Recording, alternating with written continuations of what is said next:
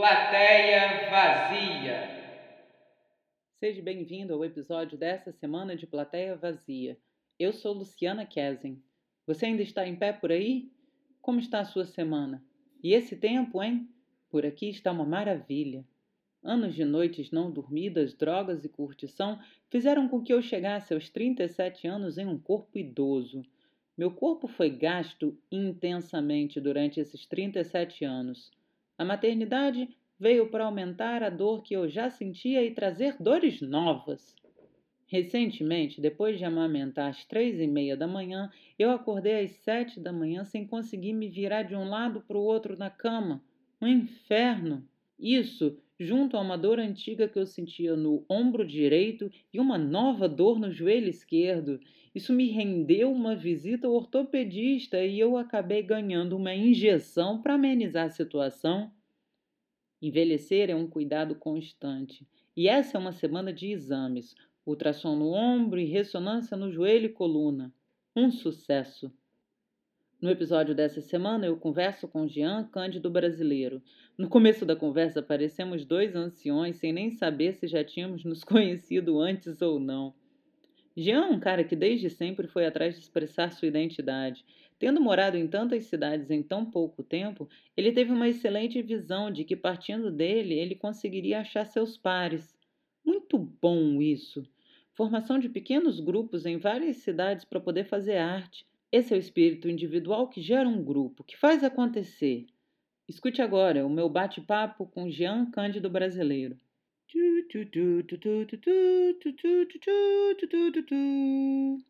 E aí, acho que a gente não se conhece pessoalmente, né? Talvez, talvez. É, eu não tenho não certeza. Eu também não. Eu sempre te vejo assim pelo é, é, Facebook, eu sempre via coisas de você postando sobre peças e tal, mas eu não lembro da gente se conhecer pessoalmente.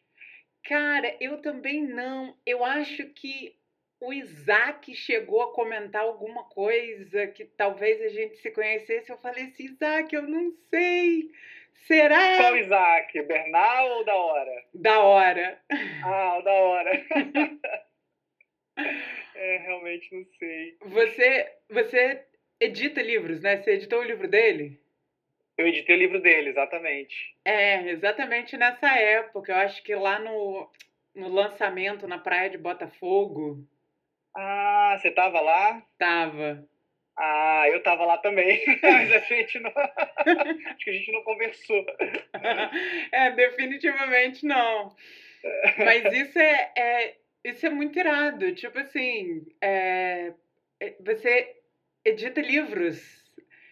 Que coisa peculiar, que coisa diferente. Como que, que surgiu essa? Você, tipo, editou o livro do Isaac, cara, que maneiro. Sim, sim. Então, eu sempre, desde que eu cheguei no Rio, eu sou de Minas. Uhum. E aí, quando eu vim embora para o Rio, é, aquela coisa né, de sem emprego, sem trabalho e tal, aí eu fui trabalhar na Livraria da Travessa. Uhum. Maravilhoso. A minha, a minha primeira formação é em psicologia. Aí eu fui trabalhar na Travessa e quando eu estava na Travessa, eu acabei indo trabalhar no RH eles acabaram me tirando de livreiro e me promoveram. Eu fui cuidar do treinamento da loja. Olha. E aí, é, aí embrenhei na coisa da administração de, de, de livraria. E depois saí de lá, cheguei a trabalhar na Globo como roteirista e tal, rodou, rodou, rodou, fui trabalhar numa editora. E aí, no meio disso, eu falei assim, ah, quer saber? Eu acho que eu sei fazer isso. Então, eu vou abrir a minha editora Gente, que arraso. Não, então peraí, peraí, peraí. Vamos, vamos do começo. Você é, é de Minas? Eu sou de Minas. Da onde família, de Minas? Minha família é do interior de uma cidade chamada São Domingos do Prata. Muito pequenininha. Mas qual é a. Mas, é tipo assim, pra eu ter uma noção, quantos mil habitantes? Perto, perto de Tabira, sei lá, 40 mil habitantes. Nossa! Mais ou menos. É. é. Muito micro, muito micro. Muito micro. E engraçado porque no interior de Minas tem um bocado de festival de teatro, né? Tem, tem. Ouro Preto tem o próprio festival de inverno, tem o festival em Tiradentes, tem festival de teatro, tem, tem muitos festivais por lá. É, muito maneiro isso. Mas aí, Mas tipo, lá... 40 mil habitantes, é tipo assim, metade é, parente. Não, é muito, Todo é mundo se conhece. Mas eu nunca, eu nunca morei nessa cidade. Na verdade, é, o meu pai ele trabalhava numa empresa é, chamada Andrade Gutierrez, que trabalha com construção de estrada. Então eu nasci e fui embora. Morei em 18 cidades até os meus 17 anos. Caraca, mais de uma cidade por ano. Uma cidade, é uma média de uma por ano. Alguns anos morei em duas, teve ano que eu morei em três cidades diferentes, de estados diferentes, inclusive. Caraca. Assim, E, tipo- Goiás, Tocantins, Rio Grande do Sul, Rio Grande do Norte. E, então o seu estudo foi completamente aleatório, né? Completamente aleatório, completamente aleatório. Mas é muito interessante isso porque, é, ao mesmo tempo, eu conheci muitas culturas diferentes, Uhum. muitos estilos de vida diferentes, muitos comportamentos diferentes. E comecei a estudar teatro com 13 anos e em Goiás. E aí, quando eu completei 18 anos, eu fui fazer faculdade. Não, aí não, decidi- não, para aí, para aí. Calma. Você tá correndo para onde? Você morou em- enquanto. eh, Então, aos 13 anos, você começou estudando teatro em Goiás, mas, tipo assim, você se manteve. eh, você conseguiu se manter estudando teatro? Tipo assim, mudando de escola? Era ensino privado, particular? Você. Ensino- algum grupo de a maioria- amigos? Você andava sozinho? Você tem irmãos? a maioria, a maioria das escolas eram particulares, mas o que acontece? É, quando eu comecei, eu, eu sempre, eu sempre fui muito ligado. É claro que assim, quando a gente mora no interior, como é que você conhece o trabalho de atores? Pela televisão, Uhum. novela, né? Claro. Novela, principalmente. E eu sempre fui apaixonado por aquilo, falei, gente, é isso que eu quero fazer e tal. E aí, com 13 anos, eh, não tinha curso de teatro nos lugares. Aí eu montei um grupo de teatro. Ah, vamos fazer Ah. alguma coisa. Em Goiás, em cada cara. cidade, em Goiás, em Goiás, em Goiás.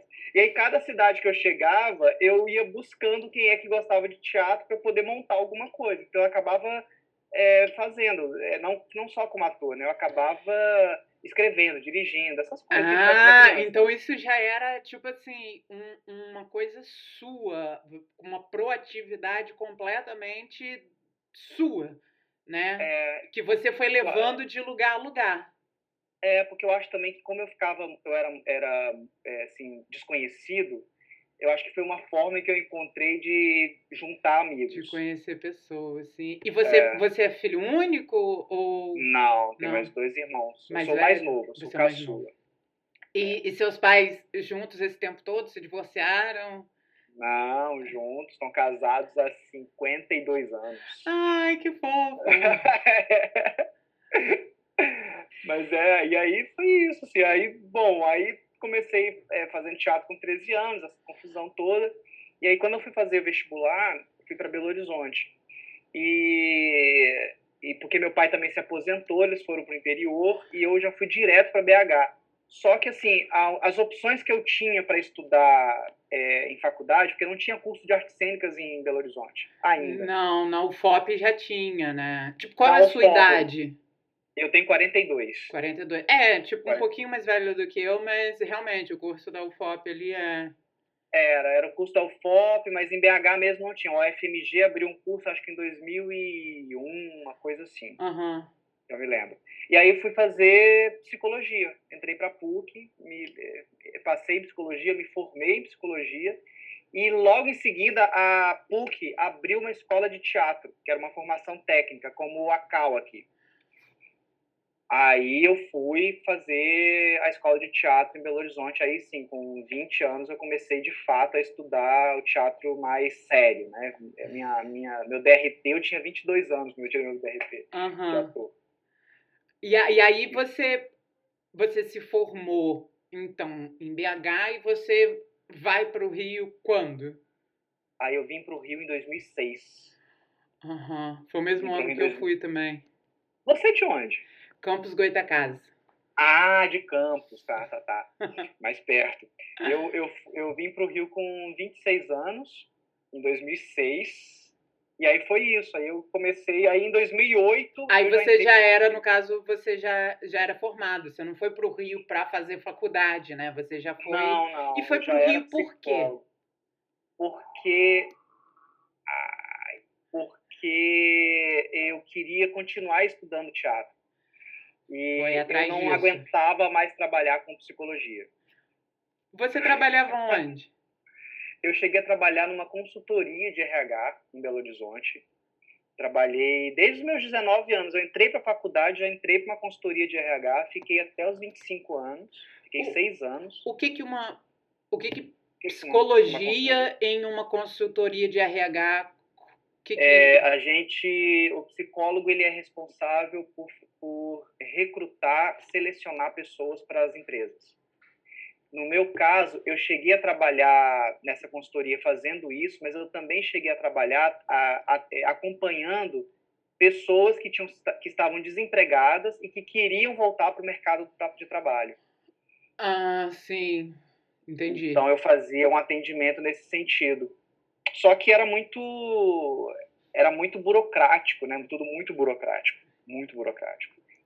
E aí eu vim embora para o Rio para poder continuar os estudos de teatro, já vim mirando a Unirio, mas eu primeiro passei por uns cursos livres na Cal, é, fiz alguns cursos com a Malu Vale, que é que eu falo assim que ela é minha madrinha aqui no Rio. E, e aí em 2008 eu de fato passei para a Unirio. Aí sim formei. Aí você foi licenciatura ou bacharelado? Bacharelado em interpretação. Bacharelado em interpretação. Então você acabou cursando então a, a, a Unirio, a faculdade, né? Sim, sim, cursei Unirio. Cheguei é, eu saí logo em 2009, então em 2008 eu já estava mais aquelas matérias já pro final, né? Psicologia, né? Que nada, menino. Você sabe que psicologia eu fiz no segundo período? Então eu fiz. Caramba! Em... É, eu terminei super rápido a faculdade, porque de cara eu já matei o último período. Caramba! Eu, eu eliminei, porque eu era psicólogo. Não, é excelente, né? Muito bom. Mas era mó loucura, psicologia de teatro, não, né? Tipo, não, muito engraçado falei, ter que passar por essa gente, cadeira. Desculpa, mas eu não vou passar um semestre estudando psicologia. Quanto mais que você tinha trabalhado já na área, ah, não era. Ah, é, é. estudado e tal. Aí foi isso, e tô nessa. Aí, aí você logo chegou e fazendo a Unirio, você foi trabalhar na, na Travessa e isso tudo aconteceu paralelo, você estava fazendo a Unirio e esse trabalho na, na Travessa, Travessa sendo desenvolvido. Foi, ao mesmo tempo era tudo junto e misturado mesmo. Assim, eu entrei para a Travessa, aí quando eu estava na Travessa eu passei para a Unirio. É, durante o tempo que eu estava na Unirio, eu trabalhei em agência de publicidade, eu trabalhei na Globo, né, é, fazia roteiro no video show, é, trabalhei nessa editora, né, que eu te falei, que, era uma editora, que é uma editora independente. E aí me formei na Unirio, e assim, fazendo os projetos, aquela coisa, e sabe como é que é, né? Assim, é, fazer, viver de projeto de teatro, você não sobrevive. Então uhum. eu tinha que ter um plano B. Aí, como diz um amigo meu, quando eu falei para ele que eu tinha aberto uma editora, ele falou assim: é, Jean, você abriu um plano C, né? Porque você vai precisar de um outro plano B. Mas felizmente eu não precisei, deu certo. Nossa, isso é ótimo. Tipo, o Antônio Fragoso falou comigo que, tipo assim, ele sabia que música talvez não fosse a carreira da vida dele dar muito dinheiro, então ele foi ser ator. Eu falei, pô, uau! tipo assim. Muito esperto você. Caraca! Foi exatamente isso, mas deu certo. Então, é, a editora existe há seis anos, mais de seis anos. Trabalho muito, enquanto isso vou tocando os projetos aí, é, cuidando da companhia, da produção. E você falou que é, lá atrás, né, com, com 13 anos, você já escrevia. Você juntava, Sim. fazia e tal. Então, é, você fez psicologia e bacharelado em teatro, mas a escrita presente ali também. Garanto que você não parou de escrever em momento nenhum. Quem começa escrevendo com 13 anos continua, tipo. É, não, eu não. Eu acho que a escrita foi a primeira, a primeira vocação que eu tive. Foi, aliás, eu, eu pensava muito quando eu era quando eu era criança, adolescente, assim, a questão da, da novela mesmo, né, que era o que eu conhecia. Eu queria atuar, mas eu queria escrever. Uhum. Então eu uhum. brincava, eu brincava assim de que eu achava o máximo o Miguel Falabella. Gente, ele é escritor. Mas ele é o máximo. É, ele é o máximo. E depois eu conheci ele aqui no Rio, ele é muito amigo do, do de um amigo meu que eu, que eu cheguei a morar aqui, que é o Sandro Christopher. E, e, eu convivi um tempo com o Miguel, eu ficava assim, babando no Miguel, porque é, é muito maravilhoso. E aí, assim, eu, eu, a escrita veio primeiro, antes de tudo. Uhum. Era a escrita. Era, era a, a, o criar histórias. Era o Primeiro fez-se o verbo. Primeiro fez-se o verbo, exatamente. e o verbo depois se fez carne. Então... Muito bom isso. Mas é, mas é. Pô, e é engraçado, porque de cara você falou que começava escrevendo e tal, você não foi para para literatura, para letras, para nada disso. Você já estava com aquilo dali, pô, isso aqui eu faço, eu vou para algo que eu não faço, né? Tipo psicologia e, e, é, e a atuação. Agora eu tipo... entrei, eu entrei na psicologia por um desvio de, de pensamento, na verdade. Porque minha, na minha cabeça, quando eu fui para Belo Horizonte, eu fiquei assim, gente, eu preciso fazer uma faculdade, ok. É uma exigência, meus pais, assim, ai, ah, né, gastamos com a sua educação, agora você vai ter que fazer faculdade. Aí eu fiquei pensando assim, não tem curso de, de artes cênicas aqui em Belo Horizonte. E eu tentei a comunicação primeiro, que era o mais próximo que eu tinha. Uhum. Aí eu falei assim, bom, se eu não posso fazer, se eu não puder fazer comunicação, minha segunda opção é psicologia, porque aí eu vou entender a psicologia dos personagens. Mas isso é uma boa, cara. Eu garanto que, tipo assim, é, esse tipo de coisa ajuda. Você não foi para arquitetura, você não foi para informática, se bem que Telmo Fernandes trabalhou com informática há anos, entendeu? Pois é, exatamente, exatamente. é, eu, eu acho que eu sou apaixonado por arquitetura, mas se eu tivesse ido para arquitetura, eu teria virado cenógrafo. ah, aí, ó. Ligado na área de qualquer maneira, né? Sim, sim, sim, sim. É, não, é, é, mas é isso mesmo. Assim, eu nunca, é, é letras, literatura nunca foi uma opção para eu estudar como curso superior, assim. Na verdade, eu era tão idiota que eu não, nem sabia que existia isso, sabe? De alguém estuda na faculdade literatura, porque para mim era tão fruição que eu não, não conseguia conceber que alguém fosse embrenhar em pesquisar literatura. Não era trabalho para mim, era prazer, então eu não entendia. Que Nossa, é, é, é muito engraçado isso, né? Porque é, é isso, é prazer. Eu fiz faculdade de, de letras, né? E eu demorei um pouco para passar para a Unirio, então eu comecei letras, né? Aquela coisa toda. A lista de livros que vinha, tipo assim, eu tinha lido sacanagem no ensino médio. Ah, vocês estão mandando isso, eu já li, tipo assim. Ah, sei lá o que da é. literatura francesa, russa. Brother, eu li isso uns 4, 5 anos atrás. Ah, isso que é para estudar, sabe? Foi uma surpresa literatura africana. Eu falei, massa, não conhecia ah, nada. Sim. Mas, sabe? Mas umas outras coisas, tipo assim, já li, já foi. Já eu tenho que voltar a estudar isso, discutir isso. Engraçado, né? É, a gente, é, como é, morando no interior e não tinha, minha mãe sempre foi muito apaixonada por livro.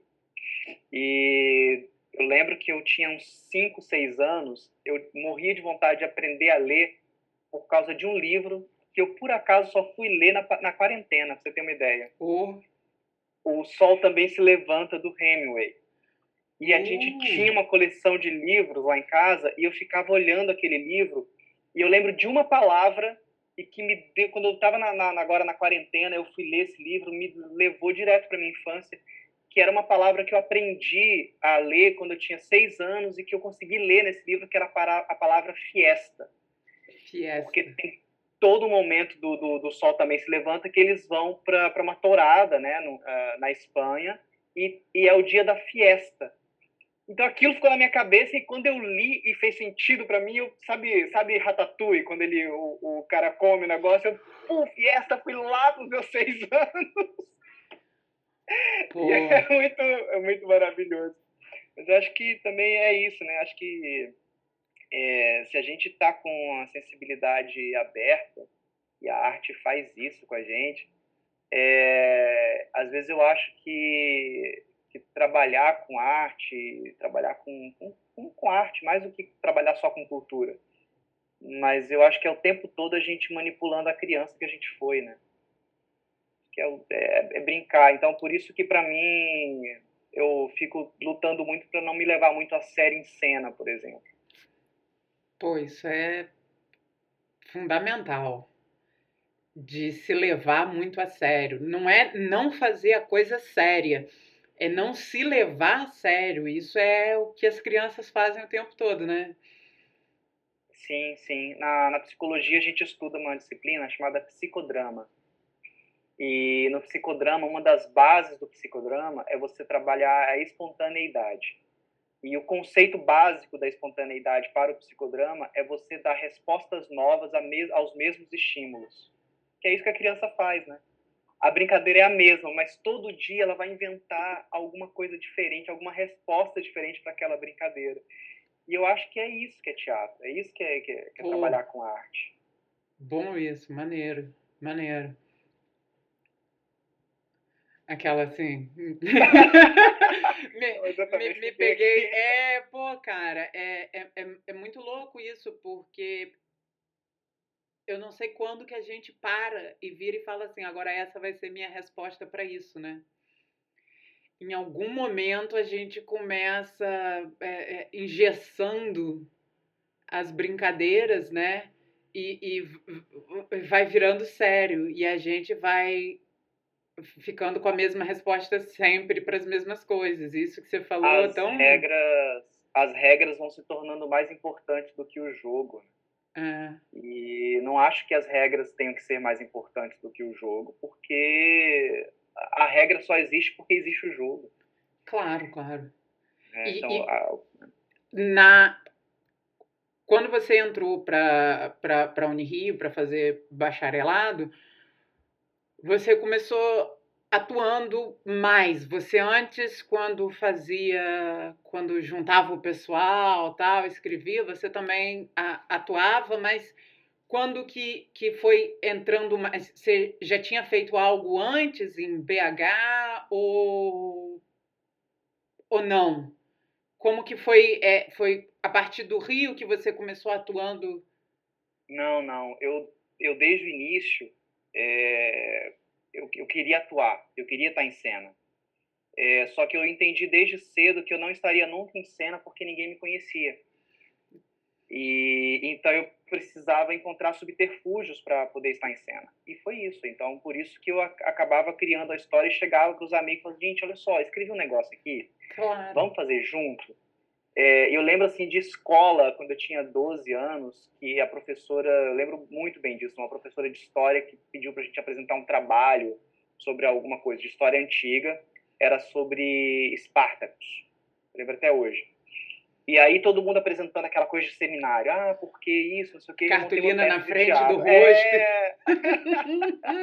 Ou então a cabeça enfiada no livro, é... né? Aquela coisa de...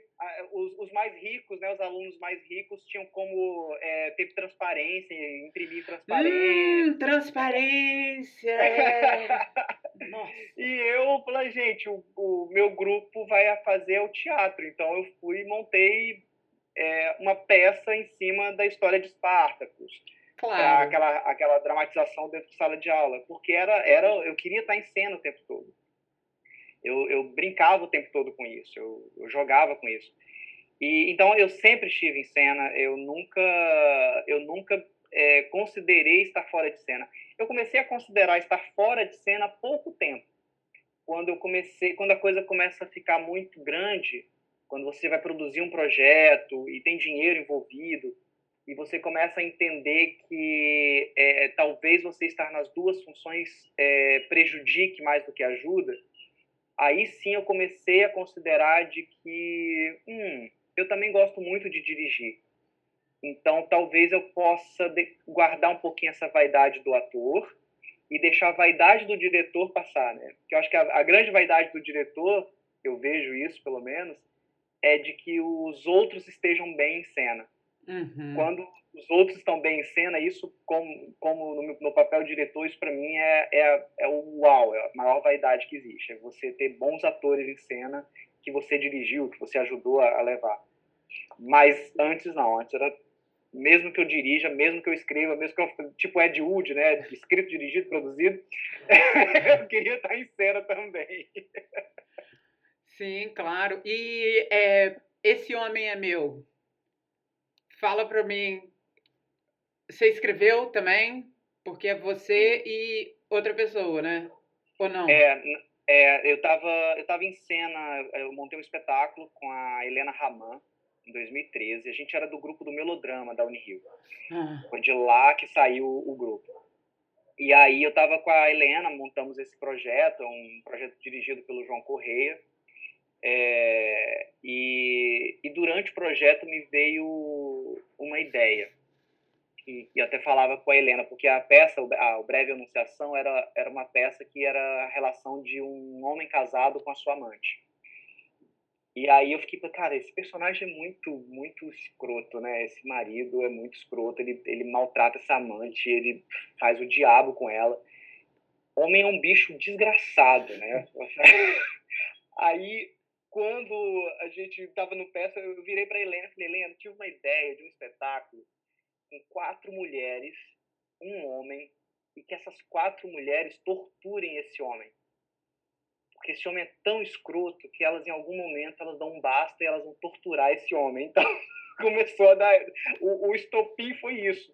Obviamente que virou outra coisa, não é exatamente isso que acontece no espetáculo. O espetáculo nem era para ser uma comédia e acabou se transformando numa comédia porque, bom, eu, eu comecei a entender de que eu, é, quanto mais eu me levava a sério, mais drama eu fazia e era uma bobagem. Eu gosto mesmo da comédia. Ah. E aí acabou se transformando numa comédia e foi isso. Assim, eu escrevi o texto, a Helena Raman, é, ela fez a colaboração. A Helena Raman também é roteirista, mas eu escrevi as cenas e Helena, vê aí porque eu sou homem, tem coisas que, que só mulher entende.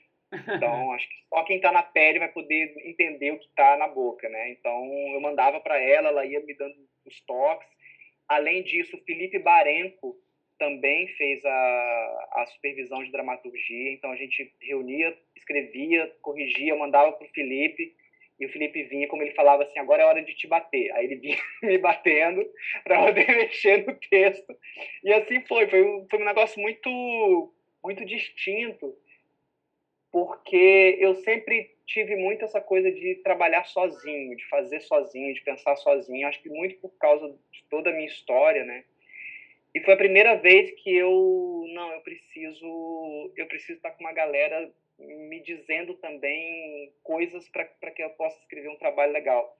Eu senti que era o primeiro trabalho profissional de fato, assim, sabe, que que eu poderia, não, isso aqui, isso aqui vai ser legal de fazer. E foi assim que, que nasceu o projeto. Tem cinco anos. Quer dizer, na verdade, o projeto começou escrito em 2014. Uau!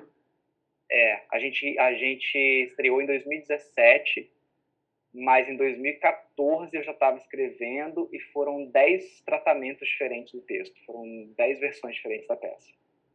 Isso aí.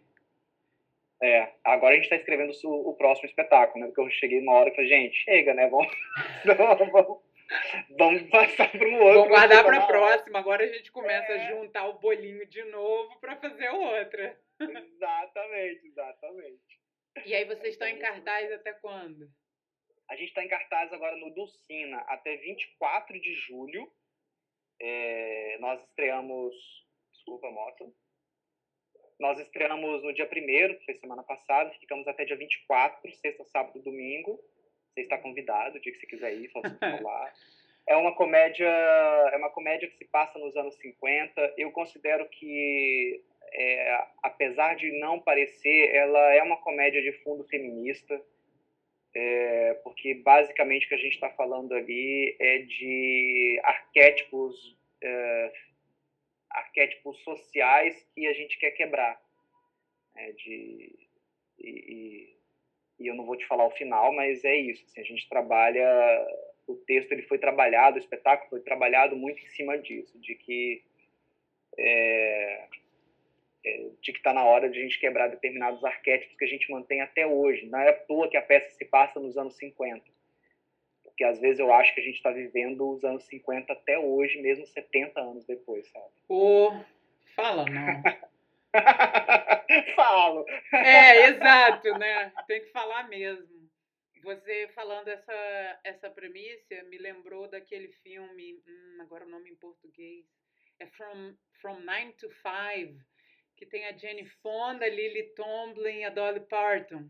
É, Clube das Desquitadas? Não. Clube das Desquitadas. É esse mesmo, é. Maravilhoso. Exato, que são as três minas, né? Tipo assim, detonando o chefe. Cara babaca. E só que no, no, o, relacionamento delas é ser chefe, né? Não é Sim, um sim, relacionamento de en- envolvimento pessoal É, eu, acho, eu acho que o- os anos 80 eles nos serviram muito isso, né? Assim, ao mesmo tempo que é, parece que não, assim, ainda era, a gente vivia um período ainda muito machista, a gente ainda vive, mas enfim, eu acho que os anos 80 nos serviram, é, através da comédia, é, isso muito bem. É, nos serviram isso muito bem. Eu lembro de uma novela que é Sassaricando, do Silvio de Uh! Abreu, Maravilhosa. que é maravilhosa e que ele se inspirou no Como Agarrar um Milionário para escrever a história das três né, senhoras que queriam agarrar o milionário. E, e no decorrer da novela, é, você vê quantos conceitos de, é, sobre machismo que, que a novela coloca e que aquelas três personagens acabam englobando, né? Assim, acabam é, é, juntando, assim, de que em algum momento da novela elas percebem que por que, que a gente está tentando agarrar o milionário se a gente mesmo pode fazer o nosso próprio dinheiro? Aham. Assim, os milionários é que tem que vir atrás da gente, porque nós somos maravilhosas, nós somos fodas e tal. É, e eu acho que é isso, assim, acho que é, é claro que hoje a mulher está muito mais, eu acredito, né, que a mulher hoje está muito mais é, empoderada, ainda bem. Os homens estão perdidos, estão feitos baratas tontas, porque eles não sabem como lidar com isso. É, mas se eu puder continuar falando sobre isso e, e puder continuar falando sobre quebrar preconceitos. E uma coisa, Lu, é assim, é, eu acho que a comédia ela é um meio muito eficaz da gente lidar com esses temas. Uhum. Porque Eu também acho. eu Concordo com acredito que a, é, a comédia ela chega muito rápido no coração das pessoas, especialmente das pessoas que a gente fala de não iniciadas, sabe? As não iniciadas no teatro, que vão ali, ah, eu vou pensar, vou ali para poder refletir. As pessoas querem se divertir. Que por acaso, no meio da diversão, elas, ih, tem alguma coisa aí que não é só engraçado. Isso para mim me interessa muito. Sim. É, você falando que as, as mulheres estão muito mais empoderadas e tal, é, e ao mesmo tempo você falou que cresceu muito no interior, né? Uma coisa muito típica do interior é a mulher é para ser dona de casa e mãe, né? Então, principalmente das pessoas do interior, é, eu tô com um filho de sete meses, né? Eu tenho 37 anos, então eu, bem tarde, né? Tipo assim, aliás, não tarde para nossa geração, né? Mas para considerado outras gerações, bem mais tarde. Eu tive um filho e mais do interior a pessoa, mais eu escuto, ai que bom que você teve um filho, né? Porque o desejo de toda mulher é ser mãe. Tava faltando alguma coisa, tipo assim, minha vida era maravilhosa.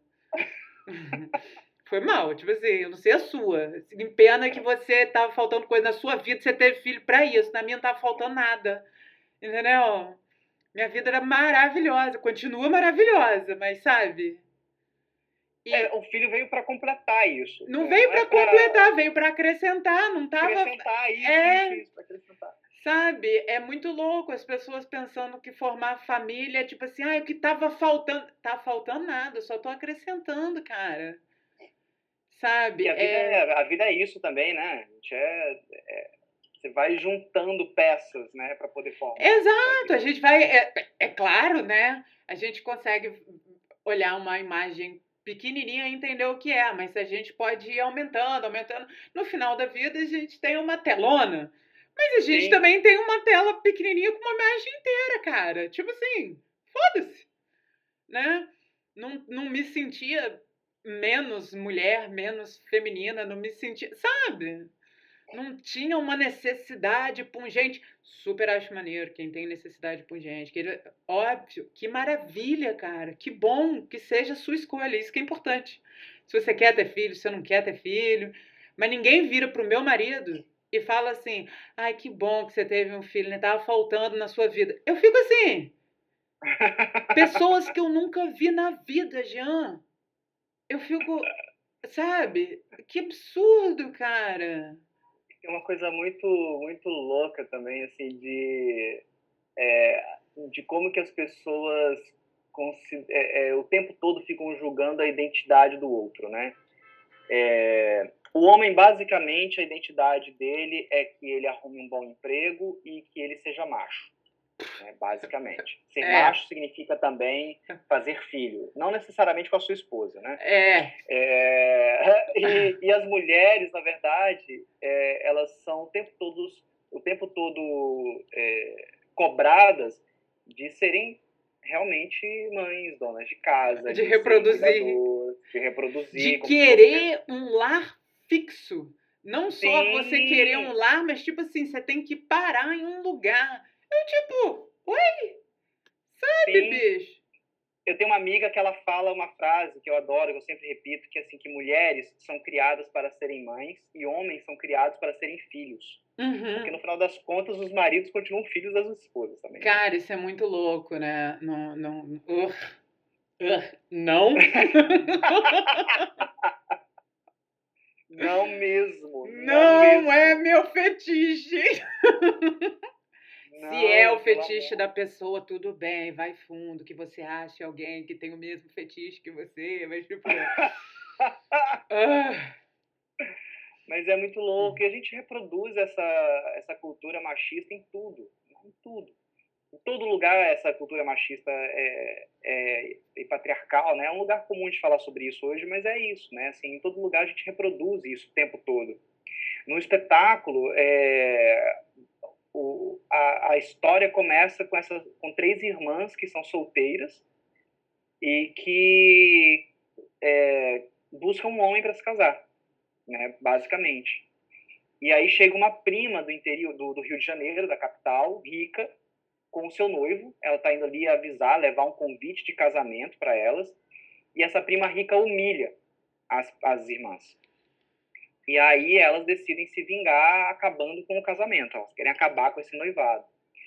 É, e, e, na verdade, esse, esse é o mote porque o tempo todo elas são julgadas dentro das suas histórias, mas elas têm histórias muito, muito diversas também, porque uma delas sonha em ser cantora da Rádio Nacional, é, a outra trabalha, então a outra já é uma mulher que, que trabalha fora porque elas têm que sustentar a casa.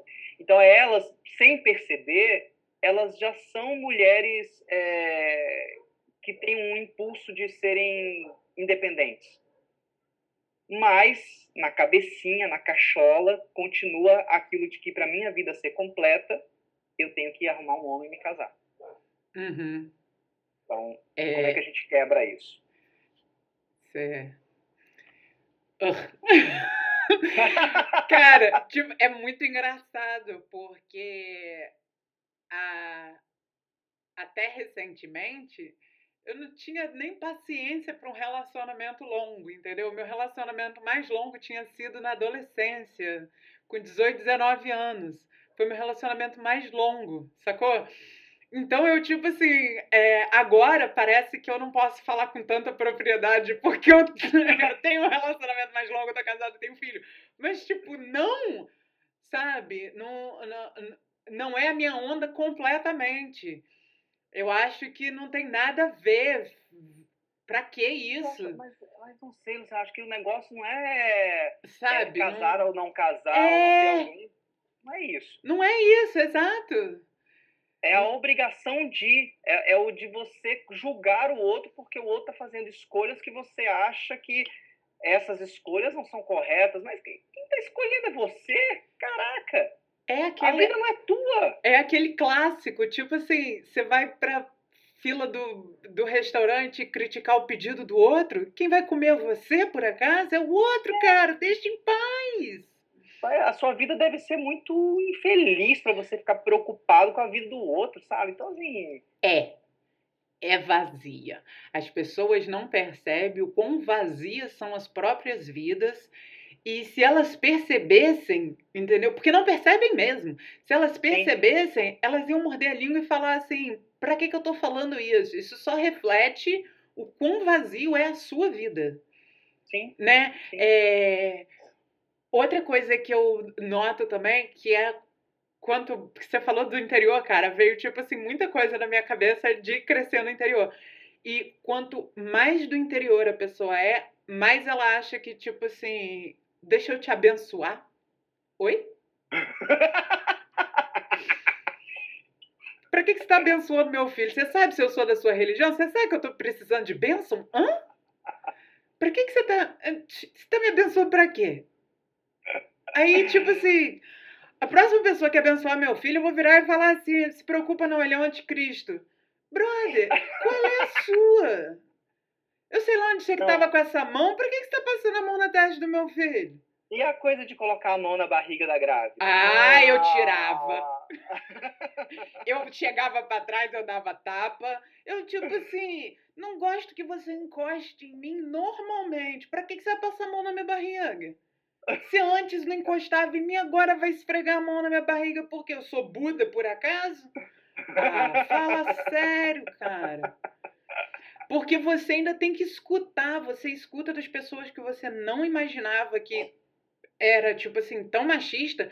Mulheres. Ah, Luciana, você precisa entender que barriga de grávida é domínio público. Teu cu é domínio público. Meu, minha barriga, não.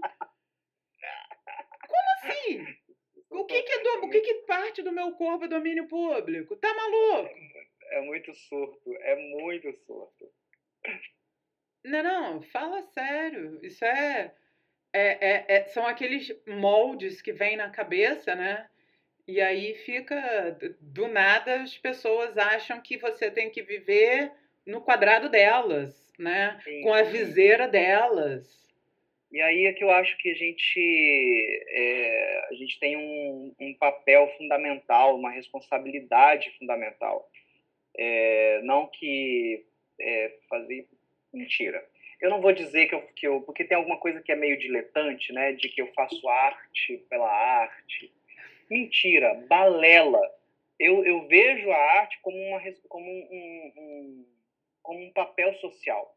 Eu acredito nisso, como um papel social e um papel político. Então, qualquer coisa. E é por isso que às vezes eu fico tão puto quando alguém é, vira o, o, o nariz para uma comédia. Ai. Ai, comédia. Ai, eu também. Eu acho um ah. absurdo. Ah. Eu conheço gente que fala, eu não trabalho com comédia, eu só faço drama. E você fica assim, ai, sua vida deve ser ai. tão chata. Nossa. E assim, eu, eu, eu, acho que a gente tem um papel social é, que é importante e que é primordial, que é uma responsabilidade social. Se você faz, trabalha com arte, é, trabalha com cultura, é, não dá para ser diletante. É, existe um propósito para o que você faz. Né? Você tem um, lugar na sociedade que é primordial, que é o de é, mexer com a cabeça das pessoas para que as pessoas transformem o mundo ao redor. Não acho que, que arte salva, não acho que arte transforma, não faz nada. É, não o mundo. Eu acho que a arte ela vai é, meio que água mole em pedra dura. Ela vai entrando é, na realidade das pessoas, fazendo com que as pessoas repensem suas realidades, repensem seus lugares, seus, seus papéis, e a partir disso aliado a outras coisas como educação, como, sei lá, como, como livros, como que seja. A partir disso é que o mundo vai sendo transformado. Então, assim, é... então acho que a gente tem um papel primordial nessa transformação de pensamento, nessa transformação, nessa mudança de, de, de paradigma, é... porque não dá para a gente continuar é, agindo e pensando da mesma forma que a gente agia há anos atrás. O mundo mudou, ainda bem, o mundo evoluiu. É, e a gente precisa estar muito atento a isso e fazendo arte, fazendo, né, trabalhando com cultura, é, nós precisamos estar atentos e colocar na roda isso que a gente quer discutir. Exato. É uma maneira de trazer o assunto para a roda, para a mesa, colocar em pauta. É o discutir aquilo que acabou de ser visto, né? Uhum. E isso é importante. É dali que surge a grande mudança. Sim. É a gente sim. discutindo, conversando. Eu acho isso, eu acho aquilo. E isso é fundamental. Isso é a gente fomentar o, o, o pensamento. Sim. Né? Sim. Sim. Com certeza. Com Maravilhoso. Certeza. É, essa é a sua primeira peça? É... Escrita. Desculpa, não entendi. Essa é a sua, esse Homem é Meu, é a sua primeira peça escrita? É, profissionalmente sim, é a minha primeira escrita. Ah. Minha primeira escrita. É a, é a primeira acabada, né? Assim. É, Produzida em cartaz.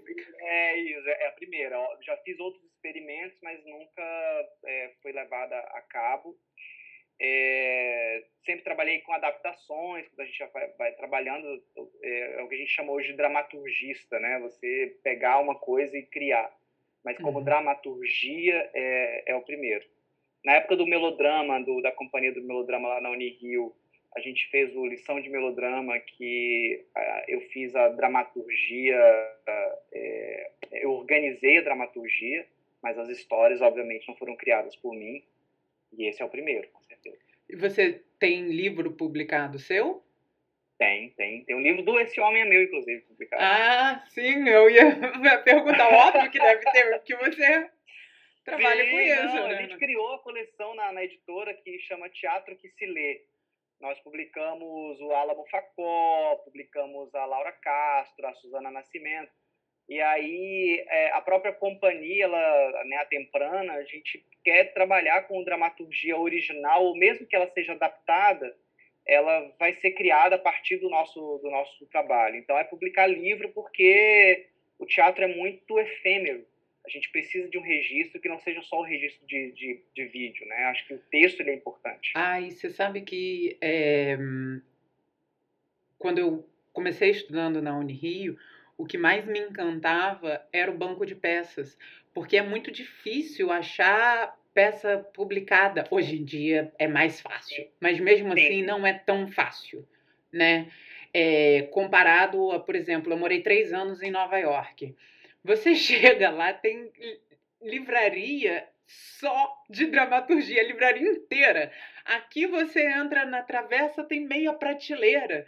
Você vai para Saraiva, tem quatro livros, dois do Dias Gomes, um do Nelson Rodrigues, um de Shakespeare, sabe?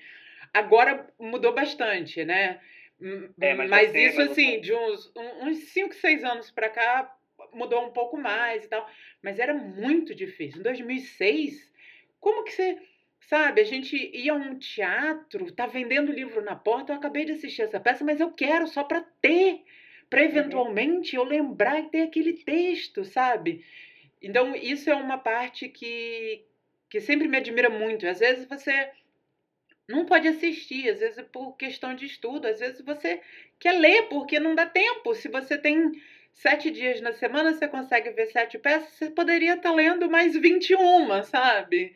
E de épocas diferentes, de cidades, de estado. Isso é toda uma. É, é o, na escola de teatro da PUC, uh, o diretor da escola era o Pedro Paulo Cava, que é um diretor das antigas lá de BH. E o Pedro Paulo tinha um banco de textos dele, pessoal, que ele colocou na biblioteca, que ele provavelmente levou embora depois que ele saiu da escola de teatro. ele tinha, inclusive, texto é, dedicado a ele, assim, no, no original, dedicado a ele pelo Plínio Marcos. Caraca! É, ela sendo uma coisa de maluco você pegar o texto e ele, cuidado com esse texto, que esse é o original. A, a caneta, o Plínio Marcos assinou para ele, sabe? Então isso era maravilhoso e eram coisas que não estavam publicadas. E se você for mesmo na Travessa, que é hoje a livraria talvez né, é a maior livraria que nós temos no Rio, é, e nessa área de teatro, o que, que você vai encontrar ali? Ésquilo, Sófocles, Dias Gomes, alguma coisa de literatura, de dramaturgia internacional. Exato. Mas tem muita coisa publicada no Brasil, mas que as livrarias não, não querem. Elas não colocam. O que é uma pena, o que é muito Sim. pena. Eu lembro de é, reuniões no meu apartamento e tal, até porque eu morava perto da faculdade, então era muito tipo assim, ah, a gente passa no mercado e vai para casa da Luciana e tal. E meus amigos olhavam e falavam assim, Luciana, você tem mais livro que a Saraiva, sabe? Eu chego aqui tem mais peça do que eu encontro na livraria. Eu falei, gente, porque eu, é, é, é uma luta, né? De sair, de conseguir comprar, de ver isso e aquilo, e vai juntando. E, e, é por, por vontade. E, e, e, e, os que ficavam, teoricamente, tipo assim, expostos em prateleira eram os livros, sem contar aquelas pilhas de xerox do banco de peças. Né? Sim, que a gente, claro, a gente vai xerocando, vai guardando esse monte de material. É. Né?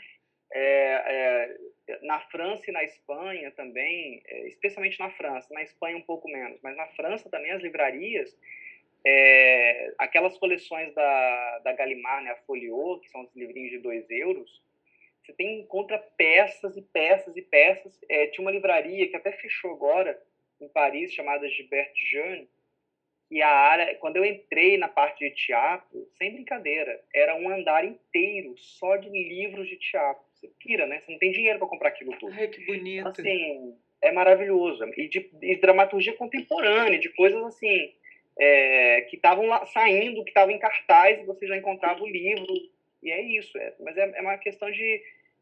É, nos Estados Unidos e na Inglaterra, você estuda literatura inglesa através de dramaturgia. Por que, que no Brasil a gente não faz isso? Isso é muito louco. Eu lembro de, é, de uma vez conversando com um amigo meu e ele falando assim: cara, é muito louco pensar que estavam escrevendo lá fora Harold Pinter, Beckett e rapidamente estava traduzindo vindo para cá. Tipo assim, Volta ao Lar foi montado quando? Sabe? Quando que a pessoa estava completamente antenada, a tradução do Milor lá atrás, sacou? De estar de, de tá pensando nisso tudo, estar tá muito antenado, de saber o que está escrevendo, aí de repente parece que fez-se um vácuo, né? E hoje estamos muito é, é, mais uma vez, assim, melhores em relação a isso. Também com a contemporaneidade da, da, da internet, é. né? É uma coisa muito mais fácil. Mas pensar alguém escrever algo na Europa na década de 60 e se montar aqui na América do Sul, sabe? Olha só a dinamicidade disso. É o Teatro do Sete, que né, é, fizeram tantas peças a Visita da Velha Senhora e todos aqueles, aqueles trabalhos que, que, foram montados aqui. E é, é, muito interessante quando a gente pensa, até pensando na, na Fernanda e no, né, no grupo da Fernanda e do Ítalo, que foi o Beijo no Asfalto.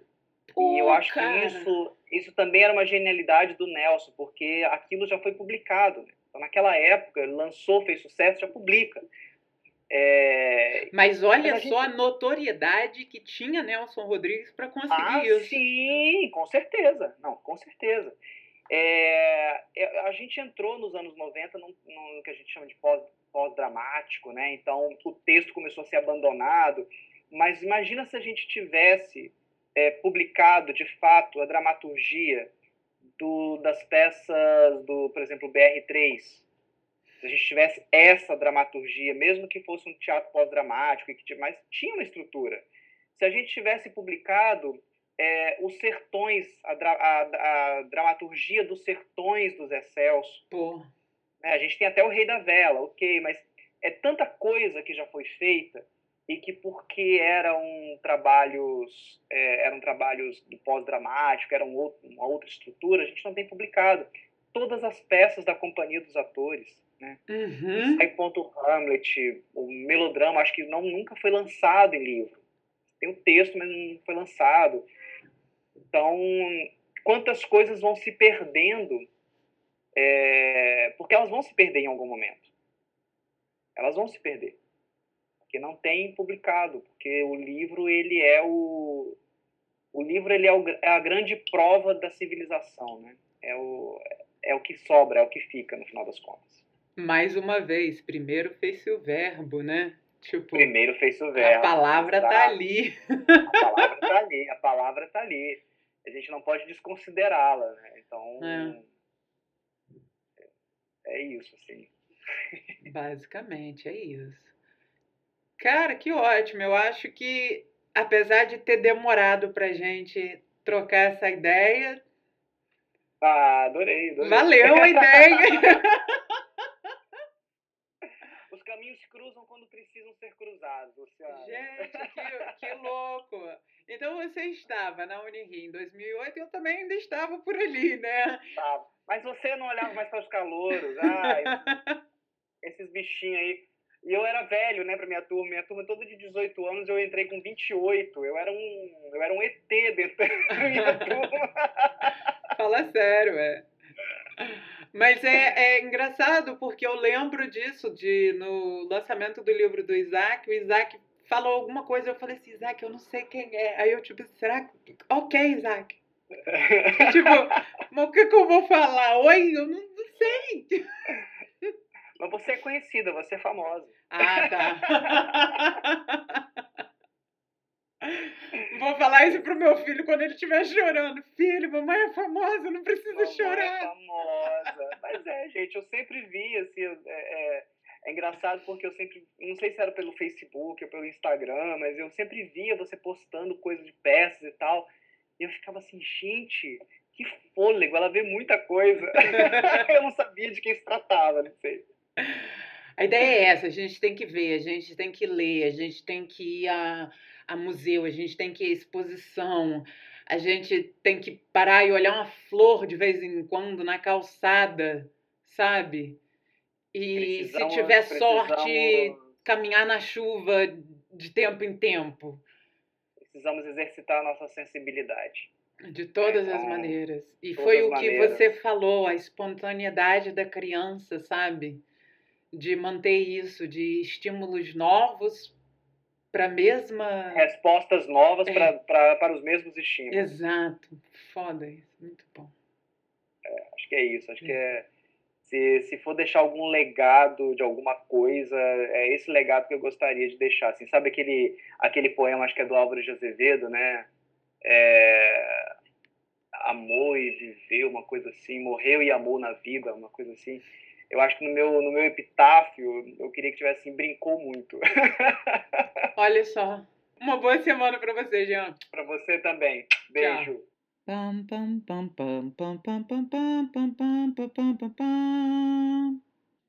Esse foi o episódio de Plateia Vazia dessa semana de inverno de 2022. Que bom que você chegou até aqui. Lembrem-se de ser gentis uns com os outros e tenham uma boa semana.